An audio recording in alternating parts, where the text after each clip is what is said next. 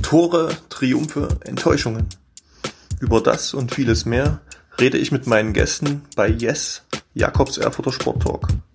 Mein Name ist Jakob Maschke, Sportreporter der Thüringer Allgemeine und Thüringischen Landeszeitung. Viel Spaß! Hallo und willkommen bei Yes, Jakobs Erfurter Sport Talk. Diesen Weg auf den Höhen bin ich oft gegangen, Vöglein sangen Lieder. Bin ich weit in der Welt, habe ich Verlangen, Dieses Lied erklang am Samstag vor einer Woche zum 50. Mal beim Jubiläum des Gutsmut Rennsteiglaufs gab es auf der Königsstrecke, dem Supermarathon über knapp 74 Kilometer, eine Thüringer Siegerin, Christine Hempel vom USV Erfurt. Heute ist sie mein Gesprächsgast. Hallo Christine. Hallo, ich grüße dich.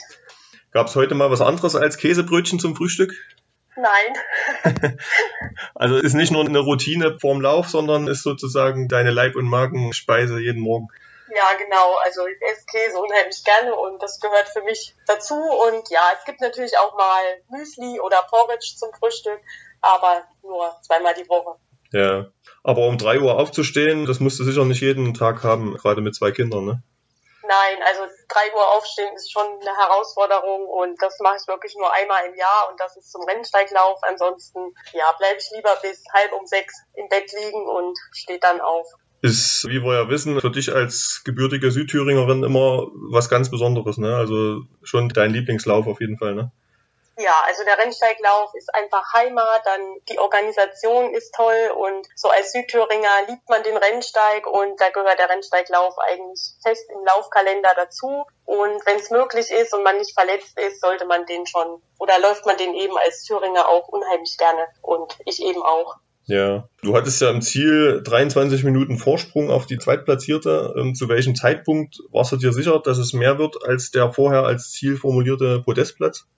Ähm, ja, als ich, sag ich mal, so ab Inselsberg wusste ich, dass mein Vorsprung neun Minuten war und dann die zweite Route war dann Ebertswiese. Da wusste ich dann die zweite Zwischenzeit. Da konnte ich meinen Vorsprung schon ausbauen auf 13 Minuten. Ab da wusste ich eigentlich, wenn ich jetzt nicht einbreche oder langsamer werde, dann gewinne ich. Ich meine, bis dahin, also Ebertswiese sind gerade mal die Hälfte der Strecke da weiß man sowieso noch nicht, was passiert. Also es gibt ja immer noch dann viele Aussteiger dann nach dem Grenzadler. Und ja, man weiß es trotz allem nicht. Gewonnen ist halt tatsächlich erst im Ziel. Ja. Aber es war natürlich schon sehr sicher, wenn mir jetzt nichts passiert, kann mich niemand mehr einholen.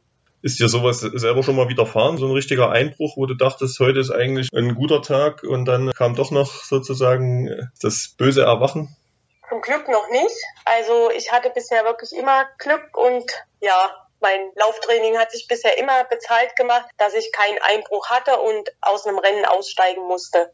Und manchmal kann es ja auch andersrum laufen, wie man es bei dem Männersieger gesehen hat. Der hat ja schon nach zehn Kilometern wohl gejammert, äh, dass er nicht mehr kann und hat sich dann noch erholt und den Zweitplatzierten, der ihm anfangs noch geholfen hat, dann wieder überholt. Also kann auch manchmal sein, dass man anfangs denkt, oh, heute habe ich schwere Beine, es geht gar nichts und dann geht es dann doch hinten raus noch umso besser. Ne? Ja, das ist natürlich, wenn man solche Beine dann noch hat, das ist natürlich super, wenn man von Platz zwei dann noch vorlaufen kann auf Platz eins. Also gut ab an den erstplatzierten Mann, der da wirklich noch gute Aufholaktionen geleistet hat. Aber du bist da eigentlich immer relativ konstant, wenn du so einen Lauf startest? Oder gibt es dann auch mal Tage, wo du sagst, das ist so ein richtiges Auf und Ab und da gibt es Kilometer, da muss man sich richtig durchkämpfen und dann läuft es wie von selbst? Oder wie ist das bei dir? Ja, also es gibt schon auch, ich sag mal, wenn man gerade so alleine viel läuft, also man hat ja manchmal so einsame Rennen, wo man dann gewisse Kilometer alleine unterwegs ist, da verfällt man schon eher in einen langsameren Schritt, als wenn man jemanden hat, an den man sich vielleicht hängen kann oder ich sag mal so, wenn vielleicht jemand im Hintergrund ist, wo man weiß, oh, jetzt muss ich mich beeilen, nicht, dass ich überholt werde und dadurch vielleicht auf eine andere Platzierung zurückfalle.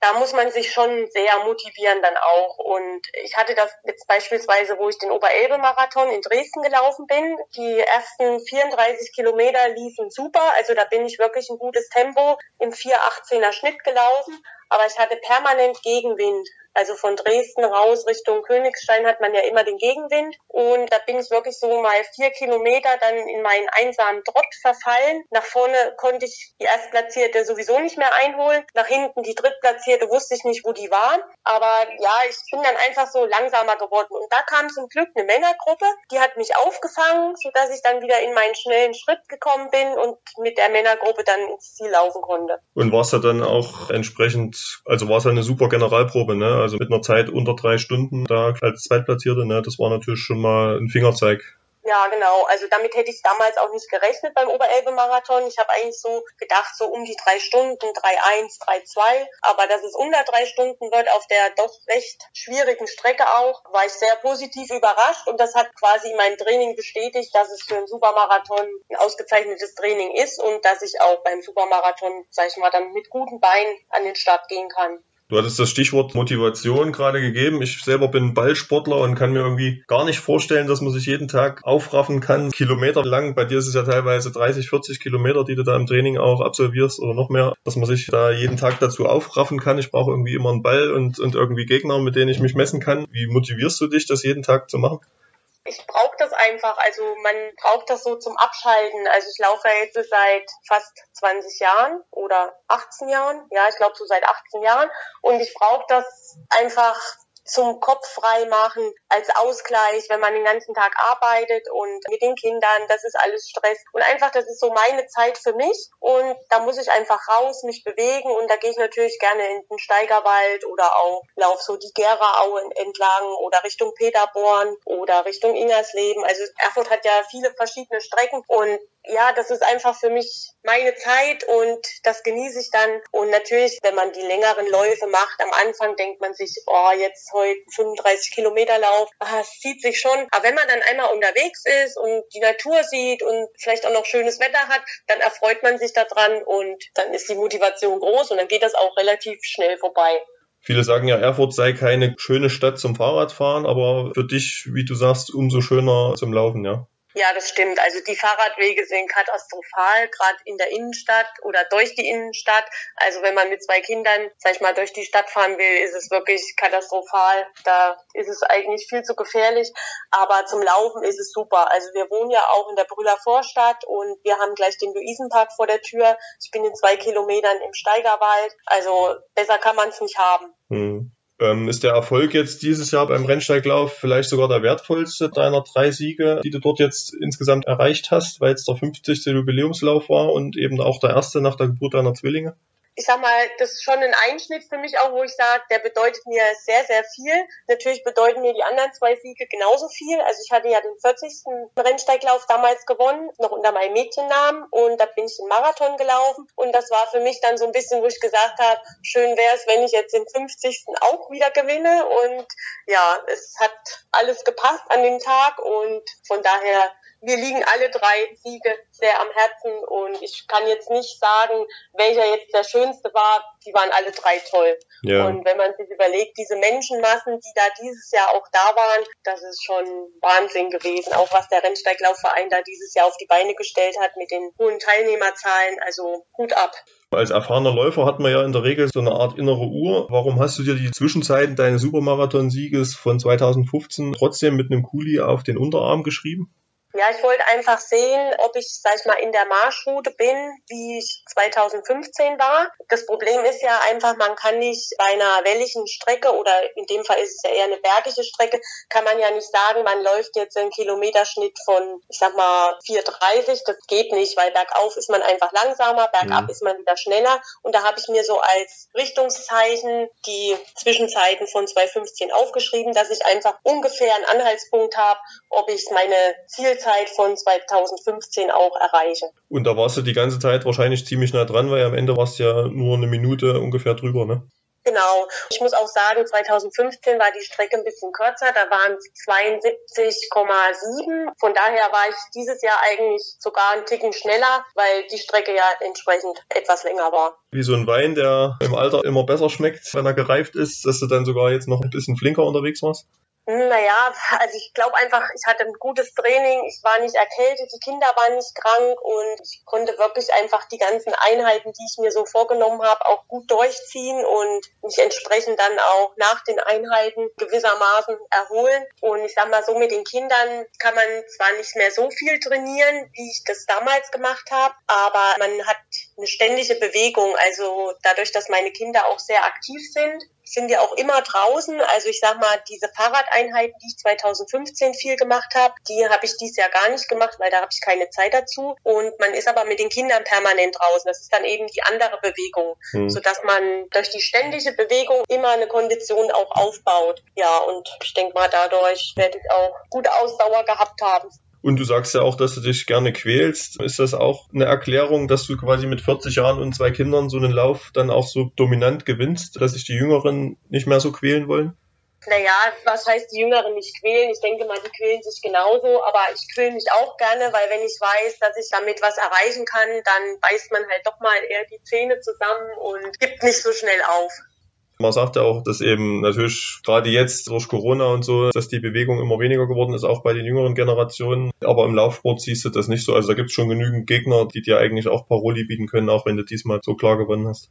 Ja, ich denke schon. Also ich sag mal, der Laufsport dominiert ja schon auch so im Sportbereich. Also gerade wenn man auch hier so in Erfurt sieht, man trifft immer viele Läufer, also sind viele unterwegs und man sieht ja auch an den Laufveranstaltungen, dass mittlerweile die Teilnehmerzahlen wieder steigen. Also ich denke mal, die Corona-Sachen, die sind jetzt allmählich vorbei, dass die Leute dann auch wieder mehr an Sport denken und rausgehen und auch an Laufveranstaltungen teilnehmen. Und ja, manche trainieren halt für irgendwas und manche eben nur für sich, laufen für sich. Ja.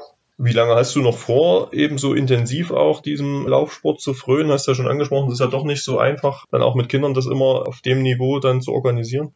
Ja, also ich sag mal, das Laufen wird mein Leben immer begleiten. Und solange ich Spaß daran habe, sag ich mal, auch nach bestimmten Zeiten zu laufen, werde ich das auch weiterhin machen, solange das halt mit den Kindern auch alles funktioniert, Kinderarbeit, Familie, wenn ich das unter einen Hut kriege, werde ich schon auch weiterhin mein Training auf dem Niveau halten, wie ich das jetzt gerade mache. Und wenn das dann einfach nicht mehr passt, wenn die Kinder andere Interessen haben und man da vielleicht mehr mit den Kindern macht, dann werde ich das zeitlich dann auch nicht mehr unter einen Hut kriegen. Aber mhm. solange das funktioniert, mache ich das. Und solange das, sage ich mal, die Knochen auch mitmachen, will ich schon noch auch paar gute Läufe machen, wo ich gute Platzierungen erreichen kann.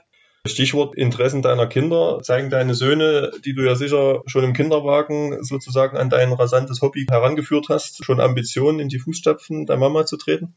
Ja, die sind natürlich sehr stolz auf die Mama und die gehen auch zum Kindersport, zum Leichtathletik und wollen natürlich dann auch immer Pokale haben eifern der Mama da schon sehr nach. Aber ich sag mal so, ich zwinge sie zu nichts. Also wenn sie keine Lust am Laufen haben, dann müssen sie das auch nicht machen. Die sollen selber mal für sich ihren Sport entwickeln. Die fahren auch unheimlich gern Fahrrad, sind auch schon zwei Fahrradrennen mitgefahren, haben natürlich auch Spaß an Laufveranstaltungen. Die haben schon einige Kinderläufe mitgemacht, wo sie auch sehr gute Platzierungen gemacht haben. Aber ich sag mal, wenn sie dann die Lust daran verlieren, dann sage ich nicht, dass sie das weitermachen müssen. Vielleicht gehen sie auch mal in die Richtung Klettern also mein Mann und ich, wir klettern ja auch unheimlich gerne, gehen gerne in die Berge. Wenn sie da dann mehr dran gefallen finden, dann sollen sie das machen. Also da lasse ich den Weg für die Kinder offen. Hm. Christine, vielen Dank für deine Zeit. War ein interessanter Einblick in das Leben einer Spitzenläuferin. Wir wünschen natürlich, dass es dir gesundheitlich und formtechnisch weiterhin so gut ergeht und dass du noch ein paar starke Ergebnisse erzielen kannst. Und ja, alles Gute weiterhin. Ja, vielen Dank. Yes! Wenn Ihnen, liebe Zuhörer, der Podcast gefällt, können Sie ihn gern auf der Homepage der Thüringer Allgemeine oder Thüringischen Landeszeitung abonnieren. Feedback, Fragen und Anregungen können Sie per Mail über jakob.maschke.funkemedien.de oder bei Facebook an mich richten. Bis zum nächsten Mal.